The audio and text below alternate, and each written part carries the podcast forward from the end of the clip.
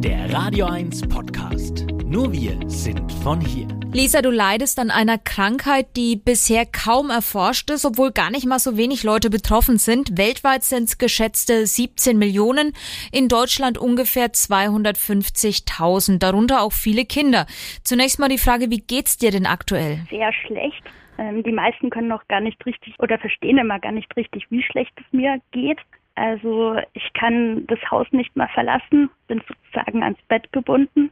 Jetzt komme ich dann auch gleich zum Hauptsymptom ähm, von MECFS. Das ist sozusagen eine Zustandsverschlechterung der Symptome ähm, nach Belastung beziehungsweise nach sehr geringen Aktivitäten. Da ich allgemein ein sehr geringes Energieniveau habe, können das Kleinigkeiten sein, die mich dann überanstrengen. Also zum Beispiel auch dieses Gespräch kann dazu führen, ähm, dass ich danach zum Beispiel Migräne bekomme oder noch schwächer werde. Das ist sozusagen dieses Post-Exertional Malaise. Es dauert es dann mindestens 14 Stunden, kann aber allerdings auch Monate dauern beziehungsweise dauerhaft sein. Andere Symptome, mit denen ich sonst noch sehr zu kämpfen habe, sind Kopfschmerzen und Migräne. Die Migräneattacken sind sehr stark auch. Also da halte ich keinerlei Lichtreize oder sonstige Reize oder irgendwas aus. Dann bin ich auch allgemein unabhängig davon äh, Licht, Geräusch und geruchsempfindlich. Ich habe Schlafstörungen, einen verschobenen Tag- und Nachtrhythmus ähm, Schmerzen in den Armen und Beinen und so ein allgemeines Krankheitsgefühl auch darin, nur um jetzt mal ein paar Hauptsymptome zu nennen. Was vielleicht ganz wichtig zu wissen ist, die WHO stuft MECFS als schwere neuroimmunologische Krankheit ein, aber die genaue Ursache ist nicht bekannt. Für viele Betroffene ging es nach einem schweren Infekt los. Wie war es denn bei dir, Lisa? Bei mir ging es ähm, im August vor zwei Jahren los.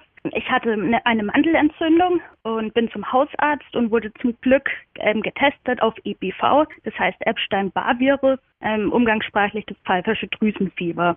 Und das hat sozusagen das Ganze dann ausgelöst. Die Mandelentzündung, der Infekt damals war gar nicht mehr so schwer, würde ich sagen.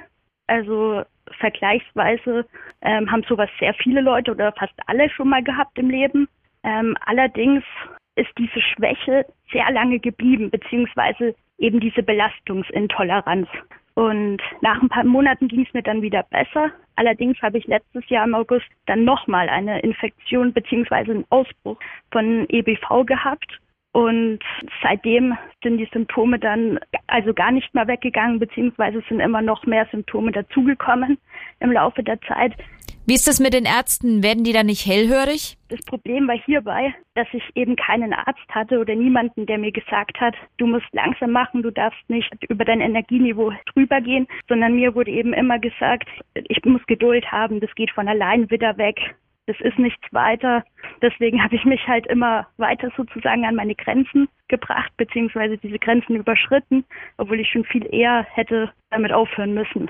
Eine spezielle Therapie für die Krankheit gibt es bisher ja nicht. Wie sind die Erfahrungswerte? Könnte es auch sein, dass sich die Krankheit von alleine mal bessert? Das ist sehr, sehr unwahrscheinlich, dass es von allein wieder weggeht. Es kann sein, dass es immer mal wieder besser wird, aber eben halt auch sehr, kann gut sein, dass es halt noch schlechter wird. Gerade dadurch, dass ich jetzt so ein geringes halt Aktivitätsmöglichkeiten irgendwie habe, mhm. ist es halt sehr schwierig, da nicht über die Grenzen zu gehen. Du hast es vorhin schon gesagt, auch unser Gespräch ist für dich wahnsinnig anstrengend. Deshalb kommen wir auch schon zur letzten Frage. Du machst dich für eine Petition an den Bundestag stark. Worum geht's da? Was soll die bewirken? Das soll eben die Lage der Betroffenen von dieser Krankheit in Deutschland verbessern. Also die allermeisten Ärzte haben davon noch nie gehört oder haben fälschlicherweise ein Erschöpfungssyndrom oder Müdigkeitssyndrom eben im Kopf, wenn die daran denken, was natürlich in keinster Art und Weise das beschreibt, was ich und die ganzen anderen Erkrankten eben tagtäglich durchmachen müssen. Und dabei geht es eben darum, dass diese Erkrankung endlich ähm, anerkannt wird, dass es endlich Forschung gibt. Also es gibt ein bisschen Forschung, allerdings viel, viel zu wenig im Vergleich zu anderen Erkrankungen und vor allem dadurch, dass auch so viele eben betroffen sind und allgemein, dass es eine Versorgung gibt. Also es gibt bisher offiziell nur zwei offizielle Stellen, bei denen allerdings auch nur eine Diagnose durchgeführt wird und keine weitere ähm, Betreuung.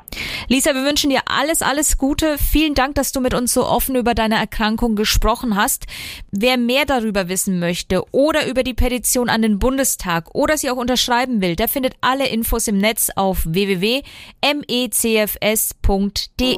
Euer Sender für die Region zum Mitnehmen der Radio 1 Podcasts. Wir freuen uns über eure Abos bei Spotify, Apple Podcasts, Google Podcasts, Amazon Music und bei dieser und natürlich auch über alle Kommentare und Bewertungen.